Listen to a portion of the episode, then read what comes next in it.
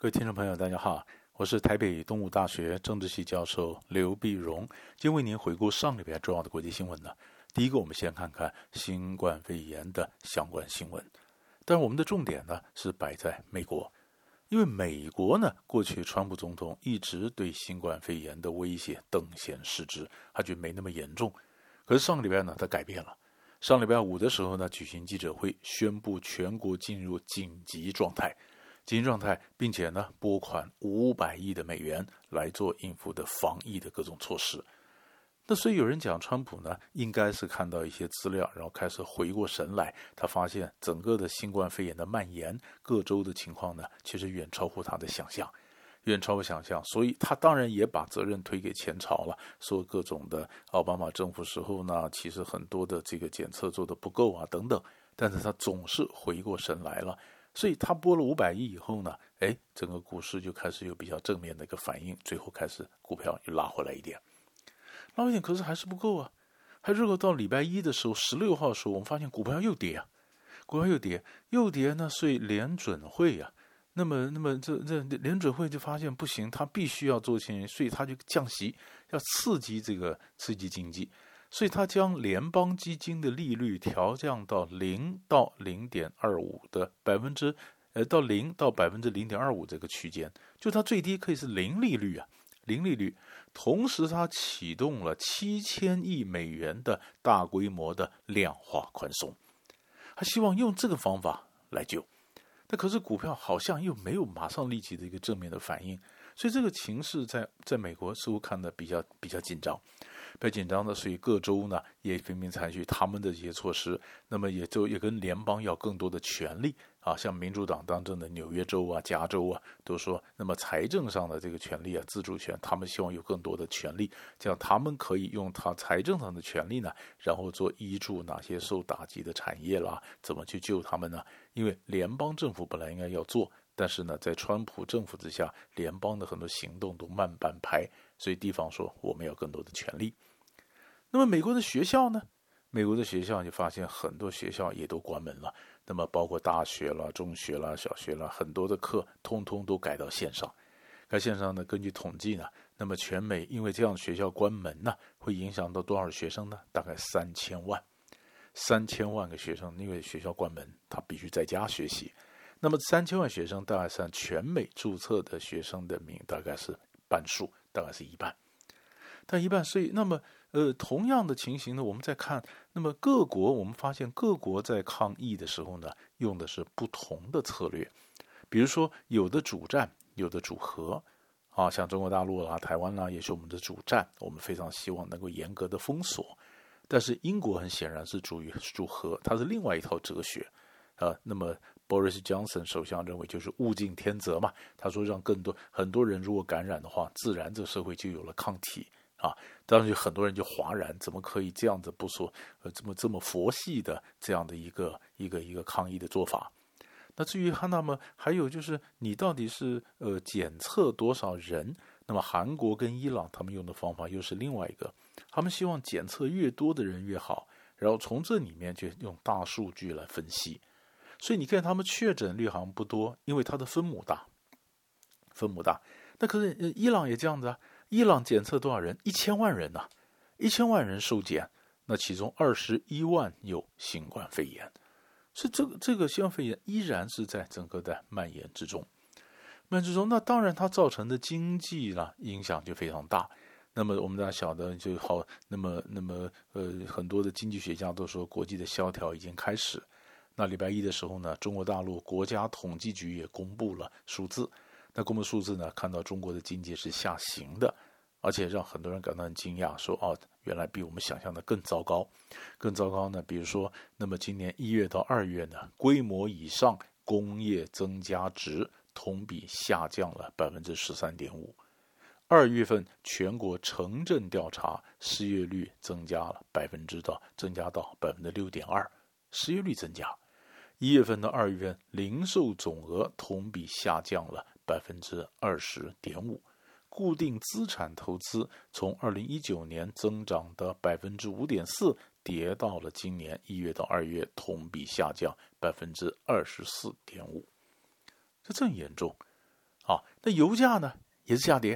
啊，我们在美国的原油的价格呢，那么跌到每每桶三十块美金以下，三美金以下，即便在上礼拜五呢，川普总统说他用这个紧急的行政行动去买这个油啊，买过就购买这个战略储备石油来支撑国内的页岩油的产业。因为油价一下跌，美国的页岩油这些公司就受到了影响，他就买国家愿意出钱来买油来支撑这些页岩油的产业，但是好像还是比补不上这个嗯整个的石油市场出口呃需求减少的这个缺口，所以这个问题也还是存在。好，那么东京方面呢？哎，我们也关心东京奥运想办不办呢？那么当然，这嗯，安倍晋三首相说还是要办，但是呢，呃，民意显示，那么根据共同社做件最近做的民意，他公布了以后说，百分之七十的受访者认为，那么不应该继续举办，啊，那么只有百分之二十五的人认为说应该可以，但是百分之七十认为说应该要严。而言，那么延，那么甚至呃，线上的一些调查有百分之六十的主张说要延，即便要办的，那这时间一定也要延。那么老百姓都希望能够延延迟举推迟了东京奥运的时候，那么首相会怎么反应呢？这个也是我们持续观察的一个重点。所以这个大概就是新冠肺炎在上礼拜我们值得关注的几个重要的突出点。接着我们看英国。新冠肺炎影响到英国跟欧盟的贸易谈判。英国跟欧盟的贸易谈判呢，其实本来就有些不太好谈，因为贸易谈判里面又挂了捕鱼的权利啊等等，那就是不好谈的一个谈判。所以，所以那么本来那么英强森首相的强森说，今年一定可以谈完，因为英国一月底脱欧之后呢，跟欧盟的一个过渡性的安排就到今年十二月三十一号到期。那英国呢？目前是还在你这个跟这个关税同盟，也在单一市场里面，但是现在要谈一个十二月三十一号之后，那么新的英国跟欧盟的关系。可是问题是，这个谈判呢非常复杂，光是谈判代表啊，就一百多个，一百多个，一百多个，那么那谈的项目也非常的多。所以你你你你说一个两个就如果说得了新冠肺炎，他是在家隔离，你整个的整个的这个人手就不够，很多就要瘫痪。所以很多呢，那么这个分析家就指出，你看像像比如说你今天呃谈谈这个呃新的这个这个谈判谈判，如果英国真的脱离了以后，那英国要设计一个什么样的移民制度呢？怎么关税制度呢？啊，那么和欧盟之间的交通、航空、食安的法规呀？啊甚至英国要和美国跟奥地利、澳大利亚、美国跟澳洲呢，也要开始个别的双边谈判等等。这些法规、这些谈判、这些准备、这些落实工作，你需要新的人加入政府来做，要多少个名额开缺出来呢？两万七千五百，两千五百个公职人员来。那今天如果说，如果说这个呃，这个这个肺炎这么严重。你怎么谈判？怎么有这么多人？有一两个确诊，大家都隔离，你根本不可能谈完，所以就有很多的压力。民就很多，欧欧盟也问这个强森，你要不要去延长啊？你要延长六月份就要提出来、啊。那么在美国内部的一些谈判专家、欧盟专家也提出来，他说要强森首相啊，强森首相，你一旦要提出来，我们要延迟、推迟，因为我根本就谈不出来。可是问题是，保守党内部脱欧派就觉得，你英国本来就谈不出来，所以江森故意用这个方法夸大疫情的严重性，为自己谈不出来找找一个下台阶。这个东西大太不可取，而且而且你如果说英国真的谈不出来，你要延长延长，你留在欧盟的这个单一市场里面，那要付钱的呀，那个钱呢也有几十个亿英镑啊，而且英国又没面子，又要付钱，那么又谈不出来。所以强森也不愿意担上这样的一个一个蛮横无能的一个一个一个一个罪名啊，那他到底要不要延迟？所以两股又保守说你你不要找借口延迟，那么懂懂得内幕的人说当然要推迟，不然你根本谈不出来。两股力量拔河的情况下，江森会怎么走？这个也是我们看英国新闻的一个脉络。最后我们看以色列，以色列呢，因为新冠病毒也造成了影响。也影响就在在上个周末的时候呢，以色列的司法部长就宣布，因为疫情严重，所以以色列的这个法院呢关门，关门，所以很多待审的案件呢，应该要推迟到五月以后。这看起来没有什么，但是那个司法部长是呃总理纳坦雅胡他挑的他的亲信，他做了这样宣布。而案子推到五月以后，其实是什么案子呢？就是纳塔雅胡自己的贪腐案。本来应该礼拜二要审判的，啊现在推后推迟了，推迟了，那当然反对党整个就跳起来，你故意的用新冠肺炎，所以你保你自己，怎么可以这样子呢？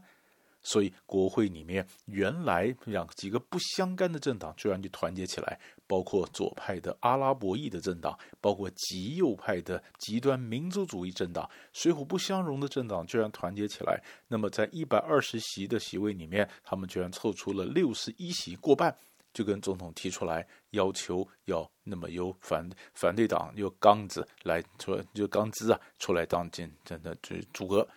因为以色列根本就没有一个正式的政府，因为他三次选举都没有政府出来，都没过半数。三月二号的选举呢，当时因为川普已经公布了中东的方案，非常偏以色列，本来以为说纳坦雅胡应该得到了助力，就没想到选出来呢还是不过半，还是不过半，还是不过半。那现在呢？哎，蓝白党的党魁刚兹啊，哎，他今天也有六十一名支持。所以就跟总统讲，